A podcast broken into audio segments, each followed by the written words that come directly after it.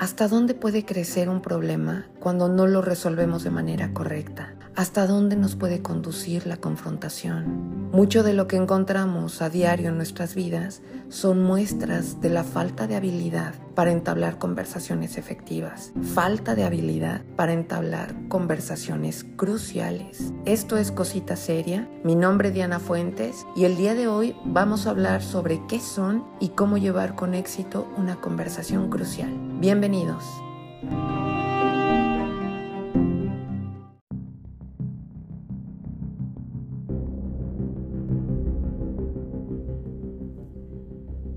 Crucial Conversations es un libro que fue escrito en el 2004. Sus autores, Patterson, Granny, Macmillan y Switzer, Dicen que una conversación crucial es aquella que reúne tres características. Hay emociones intensas, opiniones enfrentadas y existen factores importantes en juego. ¿Qué tipo de conversaciones son aquellas que se pueden volver cruciales? El cobro de algún pago, la promoción que nos prometieron y que hasta la fecha no nos han dado, problemas de intimidad sexual, pedir a un roomie que se mude, retroalimentar a un colaborador con desempeño deficiente, terminar una relación amorosa, hablar con tu jefe, ese el que viola sus propias normas de seguridad o de calidad, hablar con un ser querido acerca de un problema de abuso de ciertas sustancias, hablar con un colega sobre su falta de cooperación o cuestiones de custodia de hijos. Requiere ser tratada con mucho cuidado. Es el equivalente a estas escenas que hemos visto en películas donde un agente súper especial viene a desconectar una bomba de tiempo. Una conversación crucial es lo mismo, se tiene que tratar con mucha delicadeza y con mucho tacto, porque una frase desafortunada, una comparación injusta, una palabra mal elegida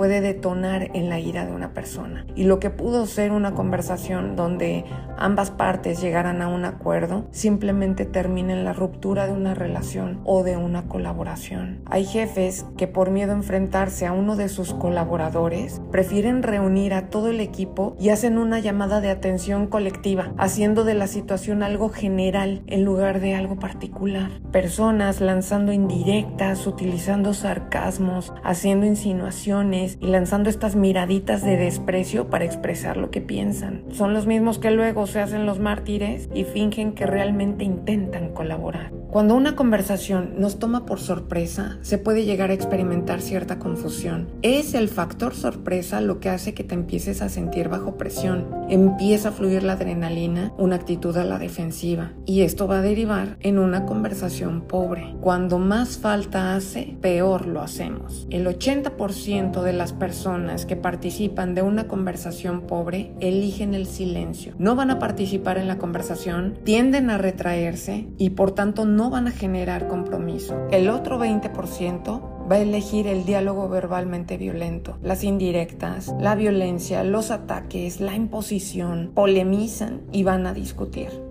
Y todo esto se debe a que las emociones no nos preparan precisamente para dialogar de manera satisfactoria, porque son y llevamos incontables generaciones de configuración genética que conducen a los seres humanos a manejar conversaciones cruciales con el puño en alto y no con la persuasión inteligente ni con amabilidad. El libro Crucial Conversations dice que cada uno de nosotros cargamos una bolsa de opiniones personal. Esta bolsa contiene todos nuestros pensamientos, nuestras experiencias y nuestros sentimientos. Cuando vamos a tener una conversación crucial con alguien, necesitamos crear una nueva bolsa en conjunto donde se van a vertir los pensamientos de quienes están participando de la conversación, las experiencias y los sentimientos de todas las partes. Cuando la bolsa común es poco profunda y las personas deliberadamente se reservan sus opiniones y se niegan a dar sus puntos de vista, el libro le llama la alternativa del tonto, porque es esta gente que dice o que está pensando entre ser honesto o preservar la amistad. Pregúntate, ¿cómo puedo ser 100% honesto y mantenerme 100% respetuoso?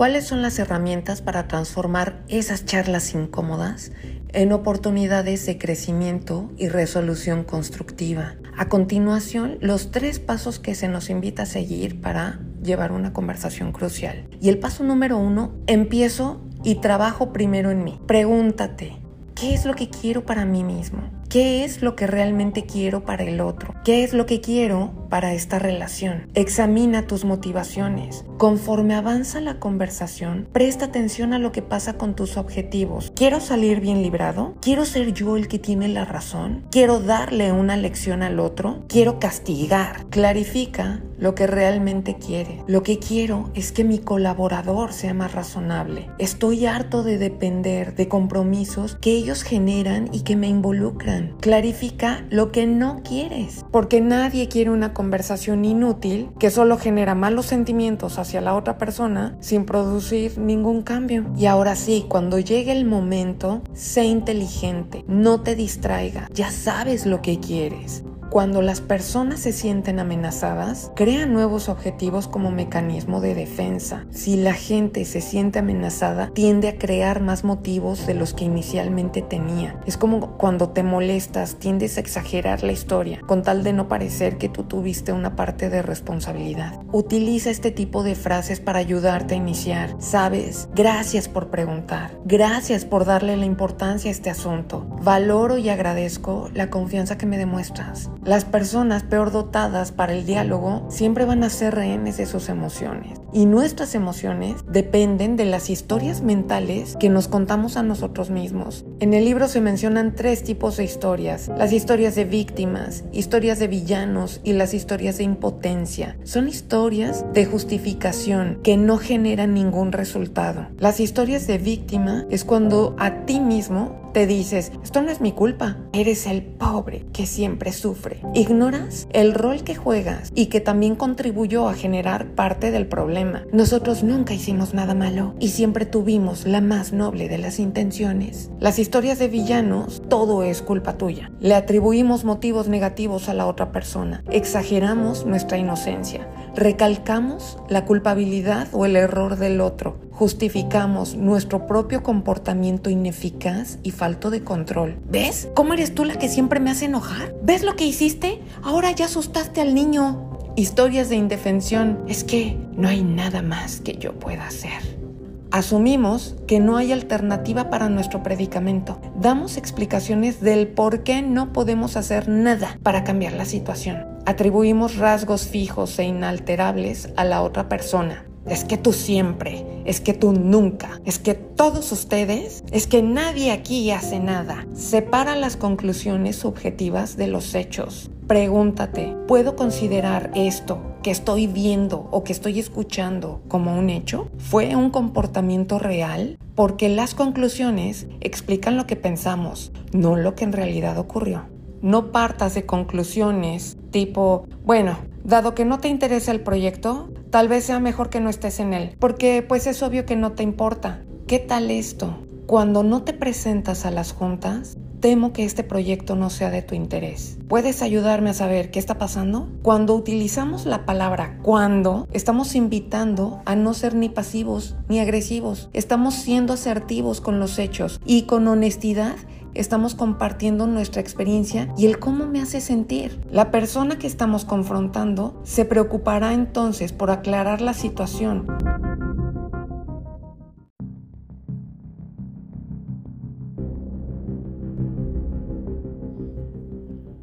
Punto número 2. Aprende a observar. Nada obstruye más la fluidez de la conversación que el miedo.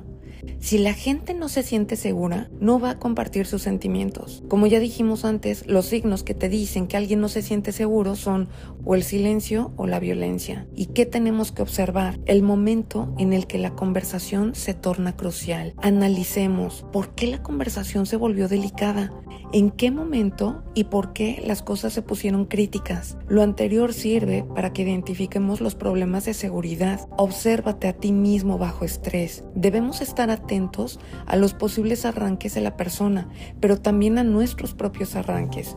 Por eso es importante tener claro cuáles son nuestros detonadores. Detente un momento y obsérvate a ti mismo como si estuvieras fuera de tu cuerpo. ¿Puedes observar cómo te estás comunicando? ¿Estás levantando la voz? Observa a tu interlocutor, todas las señales físicas, manos sudorosas, boca seca y las señales emocionales. ¿Hay miedo? ¿Hay enojo? ¿Se muestra herido? ¿Qué hacemos cuando el interlocutor se queda en total silencio? ¿Cómo destrabamos esa conversación? Una forma de destrabar el silencio incómodo. Si eres, por ejemplo, un jefe que le está comunicando a su colaborador un cambio en el horario y ves que tu colaborador se queda totalmente callado, puedes decirle algo como, Tal vez estarás pensando que esto será muy complicado. Esta sola frase permite que la persona vuelva a la conversación y va a exponerte sus puntos o bien que te diga que no va a tener problema. Como sea, favorecerá la permanencia de la persona en el diálogo. Al permitir que la conversación se dé, uno logra comprometer al otro.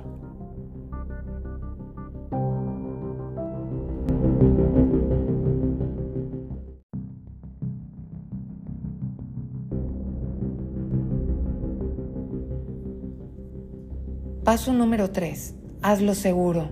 Establecer un ambiente en el que todas las partes involucradas se sientan cómodas dando sus opiniones sin temor a represalias o a sentirse atacadas es un principio fundamental para lograr una comunicación abierta. Pero lo anterior difícilmente se dará si no modificamos nuestras creencias. Acudir a una charla en donde piensas que el interlocutor es estúpido, es cabeza dura, ay, es que este estarudo me desespera, todo eso no ayudará porque acabarás mostrando lo que inconscientemente piensas o sientes en relación a esa persona. Reconoce que las intenciones de las personas pueden ser buenas, incluso si no están de acuerdo contigo. Por ello es importante asegurarnos de que nuestras acciones y nuestras palabras no generen temor o amenaza en la otra persona. Enfócate en un objetivo compartido para la conversación. Por ejemplo, decir, no busco pelear, solo quiero encontrar una vía en la cual ambos podamos obtener lo que buscamos. O tengo claro que a ambos nos importa que inserte aquí su circunstancia. Otro ejemplo, pienso que ambos queremos disfrutar trabajando juntos. Entonces transformamos un pleito o discusión en una lluvia de ideas para poder llegar a acuerdos que convengan a todas las partes. Pero, ¿qué sucede cuando seguimos todos los pasos y aún así estamos en una situación o en una conversación donde hay gritos, sombrerazos y descalificaciones? Lo anterior sucede porque nuestro interlocutor nos ve como un oponente, como alguien que lo está desafiando, por consiguiente va a buscar defenderse de nosotros. Y muy probablemente porque ya tienes una historia pasada con esa persona en la que posiblemente hubo faltas de respeto. Entonces, temo decir que llegó el momento de disculparte, porque si crees que las personas olvidan cómo las hacemos sentir, eso no sucede y no se va a quitar con el paso 1, 2 y 3. Es hora de disculparte y ahora sí partir de un borrón y cuenta nueva. Y para terminar, la forma en la que concluimos una conversación es tan importante como la forma en la que la iniciamos. Entonces, ¿cómo pones acción a la decisión? Es importante definir quién hará qué y cuándo lo hará, cómo se le va a dar seguimiento, porque si alguien falla en el cumplimiento de esto, es momento de sentarse a dialogar. Asigna nombre a cada responsabilidad, define exactamente en qué consistirá la acción, definan un tiempo, pongan fechas y establezcan un proceso ya sea de rendición de cuentas o simplemente de documentar los avances. En conclusión, recordemos que las conversaciones cruciales son oportunidades de crecimiento, aprendizaje y mejora en nuestras relaciones y entornos. Si sabemos abordarlas con valentía y con empatía, las herramientas que hemos explorado el día de hoy nos van a ayudar a transformar situaciones desafiantes en pasos hacia soluciones constructivas. Sigamos entonces construyendo estos puentes de comunicación sólidos y manteniendo nuestras conversaciones enriquecedoras.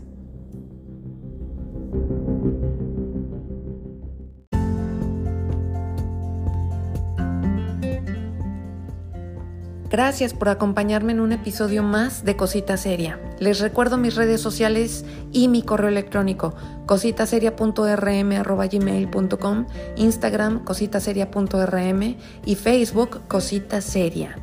Nos vemos la próxima semana. Bye.